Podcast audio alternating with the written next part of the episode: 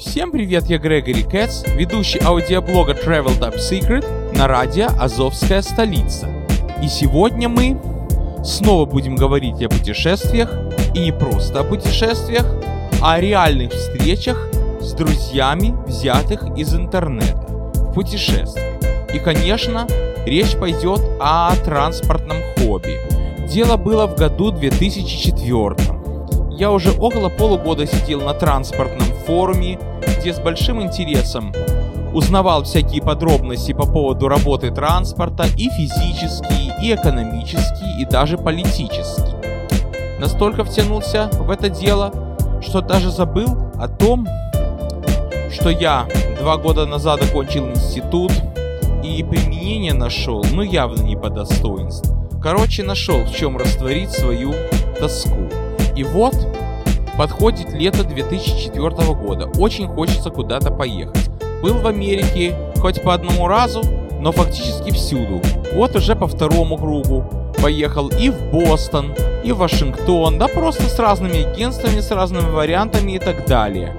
В Бостоне немного на трамваях покатился, в Вашингтоне не так-то просто. Там их нет. Вернее, тогда не было. И вот уже время-время поехать в Торонто. Но я могу поехать на русскоязычную экскурсию, которая покажет центр, покажет в основном Ниагарский водопад, и как всегда я оставлюсь с носом. Но тут у меня в этой тусовке, которая называется ТРУ, в Торонто появился друг, Миша Вайнштейн. Около полугода мы с ним обсуждаем транспортные системы в Торонто, обсуждаем не только, обсуждаем где на что похоже, где архитектура. Он, еще там у меня был товарищ Сергей Федосов, написал, что канадцы живут в коробках, американцы в колу... халупах. Короче говоря, думаю, надо посмотреть Торонто. Но как же сделать так? С одной стороны, Миша очень хороший парень, у нас с ним очень много общего, он учится в университете, ясно что порядочный человек похожи на меня. А с другой стороны, все-таки и я, и мои родители как-то с недоверием относятся к знакомству с интернета. В общем, мы уже приняли решение ехать на эту пресловутую экскурсию. Звоним этому самому турагенту, который тогда еще был такой сервис, что по домам тебе ходит турагент и приносит билеты, чтобы лишний раз не ездить на Брайтон. Честно говоря, это старичкам в выгоду, но не только старичкам, потому что мне уже тогда задолбать нью-йоркский транспорт успел по полной. И вот мы смотрим и думаю, елки зеленые, один день на Торонто все время торчать на Ниагаре. И я опять в раздумье, в смятении, не знаю что и куда. До этого я написал тому Мише письмо, что знаешь, постарайся нам показать город за три часа. У нас там очень мало времени. Постарайся нам показать город. И я уже все, разбит. Ничего меня не интересует, неизвестно зачем живу. Звоню Мише, попадаю на его папу. И его папа говорит, тебе не нужна никакая гостиница. Ну я же, походу, и гостиницу высмотрю. Тебе не нужна никакая гостиница. Будешь жить у нас. Как я этому человеку был благодарен, и как моя мама была тогда благодарна. Папа тогда летом работал в доме отдыха музыкантом. Он не смог с нами в Торонто поехать. Честно говоря, мой папа ко многим американским городам относится скептически. И я с ним согласен, как с человеком, который родился и вырос в Европе немножко больше, чем я. И вот, в общем, Мишины родители меня решили принять. Я на следующее же утро покупаю билет на Amtrak. Это американский поезд, американская РЖД, грубо говоря, американская Укрзалезница, белорусская чугунка и так далее. Но дело в том, что Amtrak занимается сугубо междугородними перевозками, а местными занимаются другие операторы, но это не суть дела. Короче говоря, прислал мне Миша свою фотографию по интернету, чтобы я знал, кого искать на вокзале, и сказал, что знаешь, на платформе, как это делалось в Одессе, я тебя ждать не буду. Тебе придется вместе со всеми там пройти, спуститься в переход, который под всеми платформами идет, и направиться в сторону зала ожидания. Там я тебя буду ждать. Так вот, стоило мне опуститься в переход, я начинаю спрашивать, выяснять у американцев, куда мне идти, и тут же слышу русский голос. Это мой друг Миша. В общем, выглядит он, конечно, примерно так же на фотографии, так да и не так. Он мне показывал город два дня. Вообще не выпускал мне из рук, грубо говоря. Единственное, что без него я прошелся к родственникам своим, которые в русском районе Торонто живут буквально в одном блоке от него. И один раз раненько утречком прогулялся и тоже забежал к родичам. Удивил их тем, что я пришел к ним без звонка. 8.17 на часах было, они еще там отлеживались, видимо, от какой-то гульки. А я их, грубо говоря, из постели вытащил. Удивились так. Подумали, что я не из Нью-Йорка приехал, а с какой-то другой планеты. С какого кактуса упал, короче говоря. Это был на сегодняшний день пока еще мой единственный визит в Торонто. Было очень интересно. Друг мне много показал. Весь транспорт фактически изнутри. Конечно, не все я видел, но Торонто город небольшой. Где-то так 2 миллиона тысяч жителей. И так, чтобы экспресс-методом посмотреть за два дня, это как раз очень рекомендую туристам. И сам бы туда с удовольствием еще раз бы съездил. Следующая моя встреча с друзьями с транспортного форума состоялась в Кёльне. Незадолго после того, как приехал из Торонто, все-таки решил зацепить одного друга в транспортной тусовке, потому что, во-первых, он музыкант. Вот все кругом инженеры, экономисты, в крайнем случае юристы или просто бизнесмены, или просто рабочие. А этот музыкант, интересующийся транспортом. То есть я понял, что транспортный интерес идет не от технического склада ума, а просто от чего-то там в голове, от умственных способностей. Короче, с этим романом мы полгода общались. Обо всем. И о песнях, и об играх детства, и о школе, и о нумерации. Я из Одессы, он из Днепропетровска родом. Я эмигрировал в Нью-Йорк, он эмигрировал в Кёльн обо всем говорили, обдумали программу и, короче говоря, назначили встречу на воскресенье, 6 марта 2005 года. Утром мы сели на поезд маршрутом Ахен, Кёльн и так далее. Это Региональ Экспресс 1. Помните мои подкасты про Германию? Приехал даже раньше. Я-то его ориентировал на следующий поезд, который должен приехать, кажется, там 12-14, не помню уже когда. То был RE9, это RE1. А приехал раньше. В общем, там немного погуляли по вокзалу, посмотрели все базарные места. И, в общем, вижу, стоит этот парень. Ну да, похож на того, который нарисован на интернете. Похож, но, опять же, интернет вам скажет, как человек или местность выглядит, а какой он на самом деле, вы узнаете только в реале. Очень много раз я в этом убеждался. В общем, этот Рома нам показал сначала историческую часть Кёльна, ну там, где собор, там дома интересные, рассказал, откуда взялся одеколон. А кстати, в Кёльне была такая проблема, как не было канализации. Короче говоря, очень много городского фольклора посвящено на эту тему. Как вы догадываетесь, это пошлый юмор, о котором я не люблю рассказывать. И там даже была одна пошлая скульптурка на одном доме. Я думал сфотографировать. Нет. Дурчик, какой-то фильтр сработает в моем компьютере. Этих пошлостей там навалом. И американцы, и германцы. У них всех пошлый юмор почетен. Дело не в пошлом. Дело в том, что Рома нам показал здание, которое являлось столицей одеколона, вернее одеколонной фабрики. Вернее, откуда взялся термин одеколон? АД колон, то есть вода для Кёльна. Короче говоря, французы придумали очистительную воду для Кёльна, чтобы там пахло поприятнее. И немцы взяли эту идею, и в общем, вот такой дом. На нем еще такая вот круговая вертелка, и там э, часы с музыкой, там едут всякие солдаты, кони, звучат кёльнские песни. Но это как астрономические часы в Праге, наподобие. Этот дом называется 4711. Почему так? Потому что была перепись домов, и этот дом получил номер 4711. И эта фирма называется 4711, поэтому не удивляйтесь, чего на въезде в Кёльнский вокзал огромная надпись 4711. И так интересно, потому что в Бруклине я жил в доме 4812 по 14 авеню. Почти совпадает. О нумерации домов в Бруклине я вам расскажу потом, как-нибудь в другом выпуске. Ну, в общем, гуляем дальше с Ромой, встречаем Кёльн, вспоминаем, он нам показывает, где он жил раньше, Потом мы трамваями катаемся, показывает нам русский район в Кёльне. И привез к себе домой. Отправились дальше. И снова продолжаем общаться обо всем. Каждый день, ни дня без строчки друг другу. Вот такая была дружба. Из-за транспортного увлечения, из-за музыкальной пристрастии. Только сейчас как-то мы реже общаемся, но все-таки общаемся. И не видимся мы друг с другом лишь только потому, что живем по разной части света.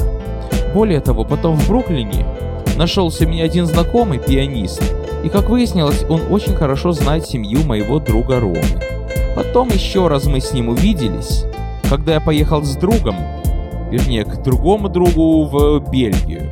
Но до этого я вам все-таки расскажу про транспортного фаната по имени Сергей Федосов. Был у меня один такой собеседник по интернету, по телефону мы с ним часами говорили.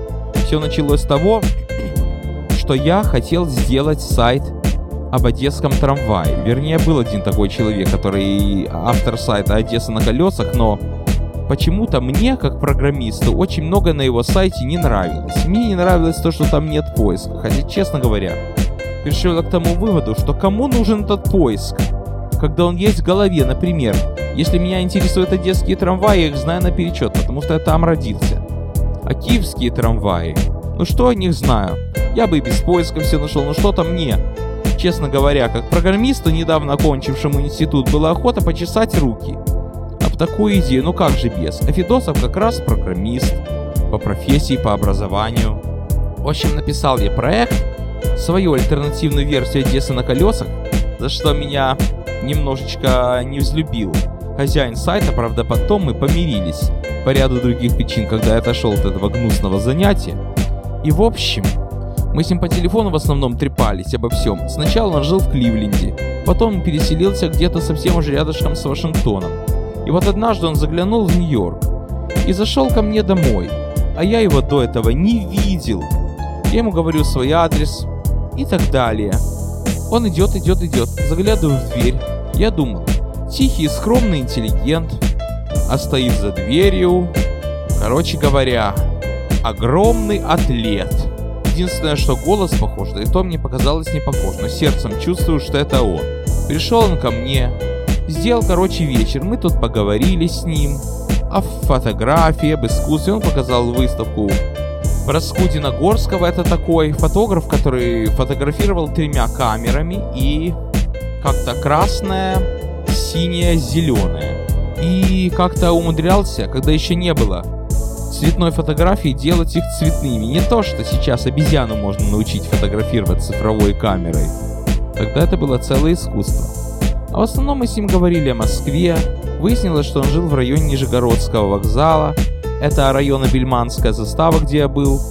И я узнал этот район на карте под углом 180 градусов. Интересно. Потом я еще с ним общался много, но почему-то вдруг он отовсюду исчез, как раз в конце 13 года. Политику не приплетаем. Странное исчезновение. Я-то надеюсь, что он жив-здоров. Но более чем странно, так что если вы меня слышите, Сергей Федосов, пожалуйста, отзовитесь. Следующей моей реальной встречей с транспортными фанатами была поездка, вернее экскурсия в Гент в 2009 году. Гент это такой город в Бельгии, очень красивый, имеет свою трамвайную систему, очень много исторических объектов, чем-то напоминает Брюге, котором я вам рассказывал, но все-таки он больше напоминает Антверпен или Брюссель, больше напоминает город, а не город-заповедник, город-музей, как Брюгге. Это интересно, конечно. И я вспомнил, что в Бельгии у меня в городке Дердемонде живет один приятель с той же тусовки, с транспортного форума, с которым я успел зацепиться. Кстати говоря, я ушел из форума ТРУ, вернее меня ушли. Ну была одна причина, не хочу о ней говорить.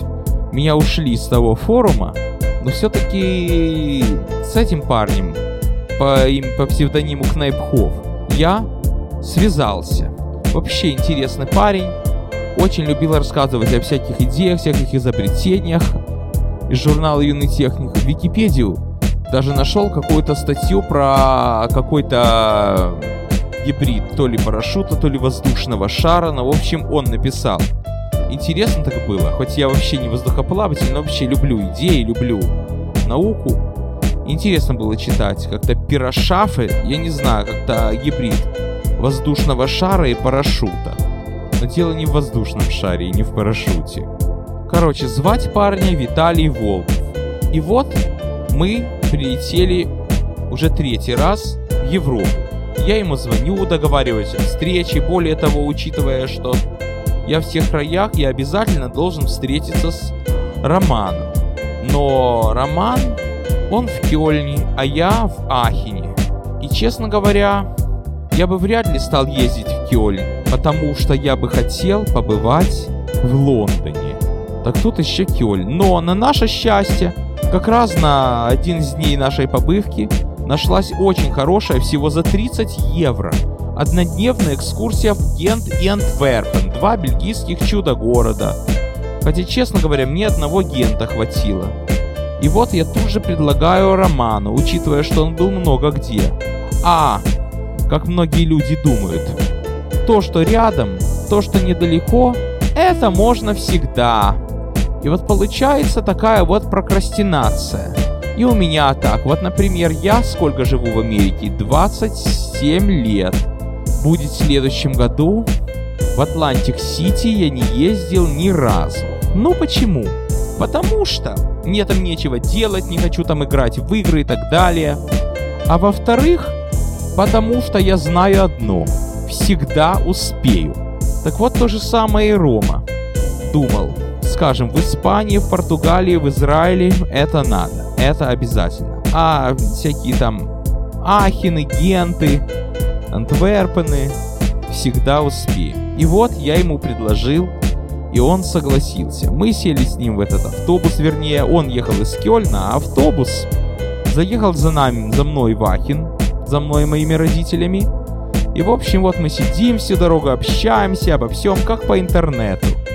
Он рассказывает про интересную какую-то передачу, украинского телевидения на бразильский манер, и там что-то сказано «доброго ранку», «буэнос утрас». Это единственное, что я запомнил. Рассказываем о школьных делах. Вот проезжаем мимо кристаллической решетки в Брюсселе. В Брюсселе, в котором мы объезжали по объездной дороге, чтобы не ехать через город, есть такой монумент, такой памятник современного, как в Нью-Йорке огромный глобус, так в Брюсселе есть большая-пребольшая кристаллическая решетка высотой с 25-этажный дом.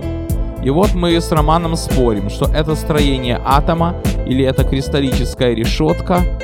Оба мы уже забыли, когда брали учебник по химии в руки. Я-то человек технический, но химии я уже заб... любил, но забыл. Насчет Рома я не знаю, как он относился к химии. Ему она вообще не нужна, он музыкант. В общем, мы обсуждаем. Приезжаем в Гент. Крутимся на той площади, где назначена встреча с парнем. Виталием и что-то не находим его. Он примерно описал себя, как он выглядит. Единственное, что одел не ту рубашку. И вот мы смотрим, крутится, крутится какой-то парень, кого-то ищет. Но только рубашка на нем не клетчатая, а другая какая-то. Я спрашиваю, do you speak Russian? Yes. Казалось, это тот самый Виталий.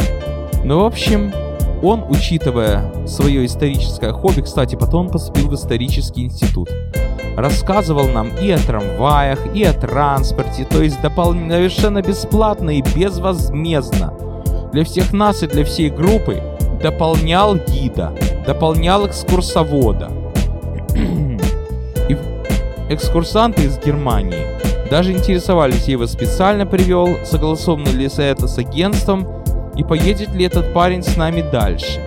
Он не поехал, потому что у него какие-то другие дела, и нет места в автобусе. Экскурсия, короче говоря, была довольна, гид доволен, хотя говорили, что гиды так себе ведут, что если кто-то присасывается к группе, то они начинают гонять. правильно? А тут мы поговорили с гидом, никто никого не гонял, все были довольны. Гуляем по городу, вот проходим мимо какой-то витрины. Он говорит, что в этой витрине была выставка трамваев, моделей. Боже ты мой, какая красота. И все равно красиво. Потом там есть такая вот пушка, памятник. Она не стреляет, стоит как памятник. Она так красиво вы, выкрашена в оранжевый цвет. Гид, что может сказать? Ну это пушка. С такой-то и такой-то войны и так далее. А Виталик сказал, у студентов наших есть обычай, перед началом учебы надо в нее влезть и вылезти, и не застрять. И это тебе даст гарантию, что ты будешь учиться хорошо. Правда, тогда, когда я ее видел, у нее оба входа были забиты. Потому что, наверное, были случаи, когда толстые студенты застревали. Я говорю, это клаустрофобия. А мы тут шутим. Клаустрофобия в борьбе с клиптоманией. Весело было. Потом уже с Ромой и с родителями мы поехали в Антверпен. Ну, я был уставший. Мы с мамой сидели там в каком-то парке. Вся группа пошла в город. Рома нафотографировал. Обратно мы с ним говорили, общались. Да, он говорил, что в Москве тоже была какая-то традиция. А я, кстати, помните, недавно вам про Вашингтон рассказывал? Так там есть такая традиция, что памятник Эйнштейну, и что повезло в учебе, нужно сесть и залезть этому несчастному еврею на колени и потрогать ему нос. Я не стал этого делать, потому что я уже отучился, хватит мне учиться. А вот сестры моей подруги именно это и сделали, и я даже сфотографировал. В каждом городе есть свои легенды, есть свои традиции и так далее. И именно обо всем об этом лучше всего узнавать от друзей, найденных с интернета. Потому что, в отличие от гидов, тех же самых иногородних, они знают гораздо больше. Они в этом городе живут, они по нему ходят, они знают его с другого угла, Поэтому почаще вы встречайтесь с друзьями с интернета. Продолжение следует. На сегодня все. С вами был Грегори Кэтс.